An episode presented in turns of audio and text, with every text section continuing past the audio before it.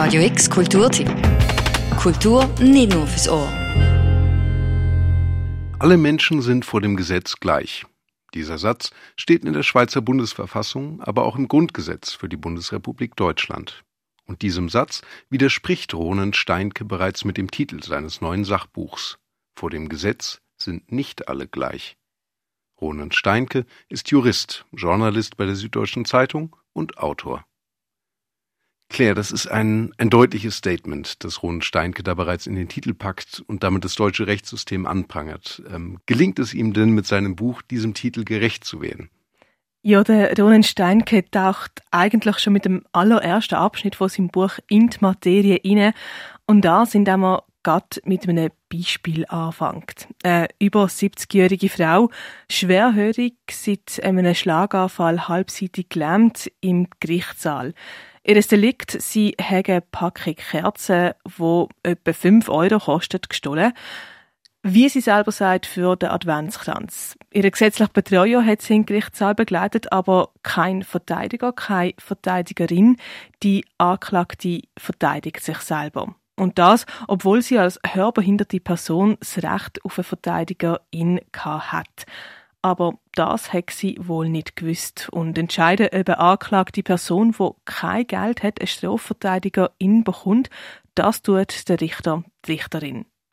Und spätestens an diesem Punkt habe ich als Leserin schon mal das erste Mal einfach den Kopf müssen schütteln. Aber zurück zu deiner Frage, Paul. Ja, der Ronen Steinke, der wird im Statement, dass vom Gesetz eben nicht alle gleich sind, absolut gerecht. Er findet durchs ganze Buch durch starke Wort, nimmt die als Leserin mit Beispiel, wie eben das allererste, an der Hand und zeigt dir an konkreten Fällen, wo genau so vorgefallen sind, was im Rechtssystem eigentlich falsch läuft. Einfach gesagt ist das, wer Geld hat, wer ein stabiles Umfeld hat, wer einflussreich ist, der ist auch vor dem Gericht besser gestellt als ein Obdachloser oder jemand, der vom Schicksal schon prägt ist. Du hast es gerade gesagt, Ronen Stein gearbeitet in seinem Buch stark mit konkreten Fällen. Ist das Buch in diesem Fall auch für mich als, als Laien, als jemand, der nicht Jura studiert hat, verständlich? Das ist genau das, was ich mir am Anfang auch gefragt habe, als ich das Buch einmal in die Hand bekommen habe. Ähm, aber da merkt man halt auch klar, der Ronen Steinke, ist nicht nur Jurist, er ist eben auch Journalist und er kann sehr komplexe Sachverhalte dann auch sehr verständlich erklären. Er beschreibt die verschiedenen Szenarien, er beschreibt die Menschen, die vor Gericht stehen oder im Gefängnis sind. Er beschreibt, wie die Gebäude aussehen, welche Farbe die Wände haben, wie es im einen Gefängnis stinkt nach Wunden, Ausdünstungen von Drogenabhängigen, die einen kalten Entzug durchmachen, nach Kot, nach Urin. Und du bist als Leserin eigentlich in diesen Situationen drin. Weiter tut er auch Sätze, die zum Beispiel im Gericht fallen, für die abbrechen und verständlich machen. Zum Beispiel einmal sagt ein Richter, ähm, ich zitiere jetzt aus dem Buch, ein Verteidiger wird Ihnen ohne Antrag in diesem Verfahrensabschnitt nicht beigeordnet. Das ist eigentlich eine doppelte Verneinung und Ronen Steinke sagt ganz schön, das heißt mega einfach. Sie haben das Recht auf einen Anwalt und wenn Sie einen wollen, dann können Sie den sofort haben und das kostet Sie auch nicht. Also das ganze Buch, obwohl wirklich ein komplexer Sachverhalt, ist sehr verständlich geschrieben und liest sich auch sehr gut und sehr flüssig, aber ganz klar trotzdem nicht eine leichte Lektüre, wo du jetzt am Abend, bevor du ins Bett gehst, liest, zum irgendwie den Kopf noch lüften. Keine leichte Lektüre, weil, weil das Thema selbst halt doch recht komplex ist? Ja, zum einen, aber zum anderen wühlt es auch auf und mir persönlich hat das Buch auch wütig gemacht. Es spricht halt direkter Gerechtigkeitssinn in uns. Zum Beispiel, wenn du liest, dass ein Obdachloser zu vier Monaten Haft verurteilt wird, weil er Ben Jerry's Cookie Dough Glas im Wert von knapp 36 Euro gestohlen hat und das, weil der Obdachlose fünf von diesen sechs Packungen weiterverkaufen und dagegen wird zum Beispiel ein Managerin zu einer Geldstrafe verurteilt, dann darf das Geld auch das Unternehmen zahlen. Und der Manager, der Managerin macht's gar nicht weh. Und das Buch bestätigt mit so Fakten schwarz auf weiß, wo das Rechtssystem im Buch jetzt eben in Deutschland gravierende Fehler eigentlich aufweisen tut. Und ich finde es noch spannend, im Interview, wo wir nachher noch werden hören, da hat der Ronen Steinke gesagt, die Recherche, die hat ihn wütig gemacht und genau das Gefühl, das schwappt auf die als Leserin klar über. Ich habe so die Angewohnheit, wenn ich Bücher lese, dann habe ich immer extrem viel Post-it-Zettel drin, weil ich Passagen mehr will merken oder nochmal lesen will oder einfach mir irgendwie will so eine Notiz machen. Und ähm, bei diesem Buch habe ich einfach einfach fast auf allen Seiten irgendwelche Zettel drin gehabt, weil es einfach so viele Sachen gibt, wo du findest, hey, wieso, wieso ist das so? Das kann es doch nicht sein. Ähm, das Buch regt einfach extrem zum Diskutieren an und zeigt halt, ja, Justitia ist wirklich nicht blind. Du hast es gerade gesagt, du hast Ron Steinke per Zoom zum Interview getroffen und mit ihm über die Recherche und über die Parallelen zum Rechtssystem auch in der Schweiz gesprochen. Dieses Interview, das hören wir jetzt auf Radio X. Herr Steinke, im Grundgesetz steht, alle Menschen sind vor dem Gesetz gleich. Und dem widersprechen Sie eigentlich schon im Titel Ihres Buches. Was hat Ihnen den Anstoß gegeben, über diesen Grundsatz des Gesetzes zu recherchieren? Ja, ich bin selber Jurist. Ähm, ich kann die Paragraphen alle wunderbar lesen und mir da theoretisch darüber Gedanken machen. Aber gehe ich mal in einen Gerichtssaal und sehe, wie schwer es Menschen fällt, die von diesen Dingen, ja, als Laien natürlich irgendwie nur wenig Ahnung haben, da gehört zu werden, ernst genommen zu werden, dann kann ich ja nicht die Augen davor verschließen, dass natürlich arme Menschen, Analphabeten, Arbeitslose, Menschen mit Drogenproblemen, wesentlich schlechtere Chancen haben als reiche Leute, die sich einen guten Anwalt leisten können, die vielleicht auch ja, selber sich gut auskennen mit Behördensprache. Da klafft eine enorme Kluft und die dürfte es gar nicht geben. Ihr Buch ist über 200 Seiten lang, dick müsste man eher sagen. Ähm, Sie gehen auf konkrete Fälle ein. Sie haben mit RichterInnen, mit AnwältInnen geredet, Gefängnisse besucht, Gerichtsverhandlungen beigewohnt. Ich nehme an, das war ein ziemlicher Aufwand, diese ganze Recherche. Ja, das war äh, eine lange Recherche an vielen, an vielen Orten. Und ja, ich bin hin und her gerissen, ob ich sagen soll, eine bedrückende, nein, ich hoffe eigentlich eher eine ein bisschen wütend machende Recherche. Ähm, wir in Deutschland sind ein reiches Land, Sie in der Schweiz auch. Und trotzdem, diese beiden Länder verweigern armen Leuten, bedürftigen Leuten die Unterstützung, dass sie einen Anwalt auf Staatskosten bekommen. Ich finde das völlig inakzeptabel. Ich finde, wenn man sich in Europa umguckt, die meisten Staaten, ja, Italien, Frankreich, Spanien, äh, haben das Prinzip, ein, ein Staat, der was auf sich hält und der rechtsstaatliche Standards ähm, zu seinem Selbstverständnis äh, hinzuzählt, der sagt, wenn die Leute sich keinen Anwalt leisten können, dann finanzieren wir dir einen Anwalt. Niemand muss ohne Anwalt vor einen Richter treten. Das ist ein Grundrecht. Aber Deutschland spart sich das. Die Schweiz spart sich das. Bedürftige Menschen bekommen nach der schweizerischen Strafprozessordnung genauso wie nach der deutschen Strafprozessordnung die sogenannte amtliche Verteidigung nur dann, wenn die Richter selber finden, das ist ein besonders kniffliger Fall oder wenn sie finden, es ist ein besonders schweres Delikt. Aber das ist den Richtern überlassen. Und die allermeisten Fälle sind nicht knifflig aus Sicht der Richter. Ja, das mag aus Sicht des Bürgers anders sein, aber die meisten Fälle sind aus Sicht der Richter so, dass man dann damit allein gelassen werden kann. Und was hat man denn für eine Chance, wenn man auf der Anklagebank sitzt? Man ist da gegenüber den RobenträgerInnen, ja, die haben, sprechen eine besondere Sprache, die verstehen sich untereinander, man selber blickt da gar nicht durch. Was hat man für eine Chance, das Entlastende, was für einen sprechen würde, irgendwie so vorzubringen, dass es ernst genommen wird? Ich glaube, man hat gar keine.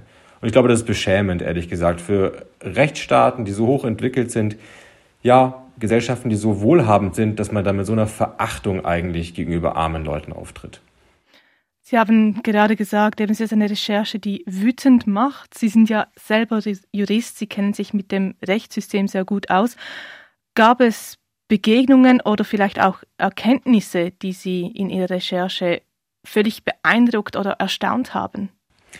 Also vielleicht die tiefste ähm, Erschütterung hat man mir hinterlassen, ein Tag, den ich in einem Gefängnis in Berlin verbracht habe. Es gibt ähm, in Berlin ein hässliches, wirklich bedrückendes, riesiges Gebäude, 100 Jahre alt, also so wie man sich es vorstellt, ein Backsteinbau, düster und verwittert, in dem äh, Gefangene hinter Gitter sitzen. Und dieses ganze Gefängnisgebäude ist voll nur mit Menschen, die ihre Geldstrafe nicht bezahlen konnten. Also mit Menschen, die nicht zu einer Gefängnisstrafe verurteilt wurden, sondern wo Richterinnen und Richter gesagt haben, die Strafe ist viel milder, die Tat ist nicht so schwerwiegend, eine Geldstrafe genügt völlig, aber dann haben die Leute das Geld nicht, um das zu bezahlen und dann gilt das Prinzip, du musst die Strafe absitzen. Die sitzen also wegen ihrer Armut, die sitzen wegen ihrer Unfähigkeit, ihren Lebensunterhalt selber zu bestreiten. Das ist mir schon bewusst gewesen, dass das gibt, dieses Prinzip. Das gibt es in den meisten Ländern. Das ist im Grunde ja auch irgendwo ein Prinzip, was eine Logik hat. Ja? Du kannst es dir nicht einfach selber aussuchen, ob du deine Geldstrafe bezahlst. Natürlich muss es da irgendwie eine Drohung geben. Aber dass das so zugenommen hat in Deutschland, dass, dass so eine Masse von Menschen heute sind, dass ganze Gefängnisbauten nur voll sind mit diesen Menschen, die ja hochoffiziell nicht Gefängnis verdient haben, so haben es ja die Richter festgestellt. Das ist beschämend. Und da muss man sich wirklich fragen, in was für eine Richtung unser Rechtssystem das steuert. Denn diese Zahlen nehmen massiv zu in den letzten 20, 30 Jahren. Sie haben gerade einen konkreten Fall geschildert, ähm, den auch, der auch im Buch vorkommt. Allgemein arbeiten Sie sehr stark mit Beispielen, mit, mit Menschen, die Schicksale erleben vor dem Gericht. Und durch diese Beispiele wird das Ganze auch für Laien wie mich sehr verständlich und nachvollziehbar. Ähm, was ist für Sie das Ziel dieses Buches, dieser Recherche? Was wollen Sie damit bewegen?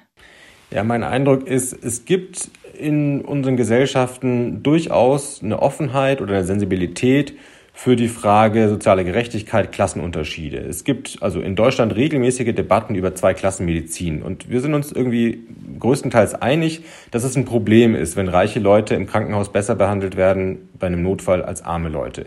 Das rüttelt an unserem Gerechtigkeitsgefühl. Aber was uns noch gar nicht gibt aus meiner Sicht und was ich wirklich finde, was uns fehlt, ist dieses selbe Bewusstsein für die Justiz. Ja, die Justiz die Gerichte, das ist ein Zweig unseres Staates, der mit dem Anspruch antritt, gerecht zu sein. Und da nehmen wir es hin, da ist es uns egal, dass so offensichtlich und so systematisch Arme und Reiche anders gestellt sind. Das will mir nicht in den Kopf, wie wir das ähm, so einfach, einfach tragen. Und ich meine, auch wenn ja, Beschuldigte von Strafverfahren, mutmaßliche StraftäterInnen, sehr wenig Lobby haben, es sind Beschuldigte, es sind erstmal nur Mutmaßliche, es sind erstmal nur Verdächtige. Und jeder kann in diese Situation kommen und jeder sollte dann froh sein, wenn er eine faire Chance hat. Also das sollte uns allen viel mehr ein Anliegen sein, dass auch da gerechte Maßstäbe herrschen. Sie haben es bereits angesprochen und auch für mich ist ein Fazit, das ich jetzt aus dem Buch ziehe. Ähm, Wer Geld hat, ein stabiles Umfeld hat, ähm, ist auch vor dem Gericht besser gestellt als ein Obdachloser, als jemand, der am Existenzminimum lebt, der Schicksalsschläge erlebt hat. Ähm, das ist natürlich nun sehr fest vereinfacht gesagt. An was liegt das, dass wir im 21. Jahrhundert, wo wir doch denken, wir sind sehr fortschrittlich, immer noch so ein ungerechtes Justizsystem haben? Tja, es ist, ähm, es ist ein gutes Stück Gleichgültigkeit, ja, nicht nur gegenüber Armen, auch gegenüber Schwachen auf andere Weise, also gegenüber Menschen beispielsweise die deutsche Sprache nicht so gut beherrschen. Ähm, es ist insgesamt eine Mentalität, die sich in den letzten 20, 30 Jahren immer mehr breit gemacht hat. Guck selber, wie du klarkommst. Ja, wir sind hier nicht deine, ähm, deine Kindergärtner, sondern jeder ist seines Glückes Schmied. Also so ein bisschen eine, eine Ruppigkeit und eine Entsolidarisierung in der Gesellschaft. Und wenn man auf der anderen Seite sieht, ich habe einen Prozess, den ich in dem Buch beschreibe, des VW-Managers, ja, also des Chefs von Volkswagen, bestbezahlte Manager in Deutschland, der Chef des, Deutsch, des größten Automobilkonzerns des Globus. Der ist ähm, beschuldigt gewesen einer, ähm, ja, eines, einer Art Betrugsdelikts im Zuge des VW-Skandals. Äh, ähm, und ähm, hat sich dann freikaufen können. Für 4,5 Millionen Euro hat man ihm ja, zugestanden, sein Verfahren einzustellen. Das meinetwegen, ja, ist erstmal ja auch keine kleine Summe, das muss man schon sagen, ist schon substanziell. Selbst für einen Topmanager sind das ein paar Monatsgehälter. Aber dann konnte der das einfach über seine Unternehmenskasse bezahlen lassen. Und für so einen globalen Konzern ist das natürlich Peanuts. Das ist eine, da schnippen die einmal mit den Fingern und die Summe ist bezahlt. Und Pointe am Ende, dieses Unternehmen konnte diese Summe von der Steuer absetzen. Das heißt, dass die Masse der Menschen, die Steuer zahlen, denn das am Ende zu einem großen Teil alles mittragen. Da bewegen wir uns in einer Liga, wo Leute einfach durch ihre enorme ja, finanzielle Macht ähm, auch, auch Einfluss ausüben können. Ich glaube, das ist auch ein großer Teil, dass da in unserer Gesellschaft ähm, ja, dem zu viel Raum gegeben wird. Sie haben die finanzielle Macht angesprochen. Schlussendlich kann man sagen, Justitia ist nicht blind. Auch im Rechtssystem gibt es ein Klassensystem, oben gegen, also oben gegen unten, reich gegen arm, Society gegen Außenseiter. Ja, das ist auch nichts äh, Neues, kein Phänomen der letzten Jahre. Das ist im Grunde etwas, was in der DNA des Strafsystems schon seit vielen hundert Jahren angelegt ist, also als Strafe überhaupt institutionalisiert wurde in unseren Gesellschaften, als man damit begann, dass der Staat Leute ähm, ja, an den Galgen bringt. Da war von Beginn an die Idee, bei den Armen musst du richtig hart hinlangen, na, weil die sind irgendwie ganz äh, stark motiviert zu stehlen, einfach aus Grund, aufgrund von Hunger. Um die abzuschrecken, brauchst du richtig ähm, Brutalität. Bei den Reichen hingegen genügt es, wenn du sie ein bisschen ähm, in ihrem sozialen Status erniedrigst oder ein ganz klein wenig äh, ja, blamierst oder ein bisschen peinlich äh, Dinge für sie, für sie gestaltest. Das heißt, da muss man gar nicht so hart sein. Und das ist eigentlich etwas, was sich durch die Jahrhunderte durchgezogen hat und ähm, was man wirklich mal überwinden müsste. Sie prangern im Buch ja nicht nur an, am Ende haben Sie auch 13 Vorschläge zusammengefasst, wie es besser gehen könnte. Auf alle 13 wollen wir jetzt nicht eingehen, aber wenn Sie einen zentralen Missstand, eine zentrale Änderung vorschlagen könnten, damit das Rechtssystem gerechter wird, welche wäre das? Artikel 132 Schweizerische Strafprozessordnung, der besagt, dass man mit einer kleinen, mit einer sogenannten Bagatelltat äh, nicht sofort einen Anwalt bekommt. Das geht nicht. Ja, diese Regel, das geht nicht. Das ist zu geizig, das ist zu kühl. Und das äh, Pendant in Deutschland genauso. Ich habe Prozesse beobachtet, besucht, wo eine zum Beispiel eine schwerhörige Rentnerin, ja, die für 4,99 Euro etwas gestohlen hat im Supermarkt, völlig chancenlos vor Gericht ist und über ihrem Kopf hinweg wird diskutiert. Ich habe Prozesse besucht, wo Menschen äh, zwei Brötchen und ein paar Tomaten im Supermarkt geklaut haben und dann ja, tut das Gericht so, als seien das einfache Fälle.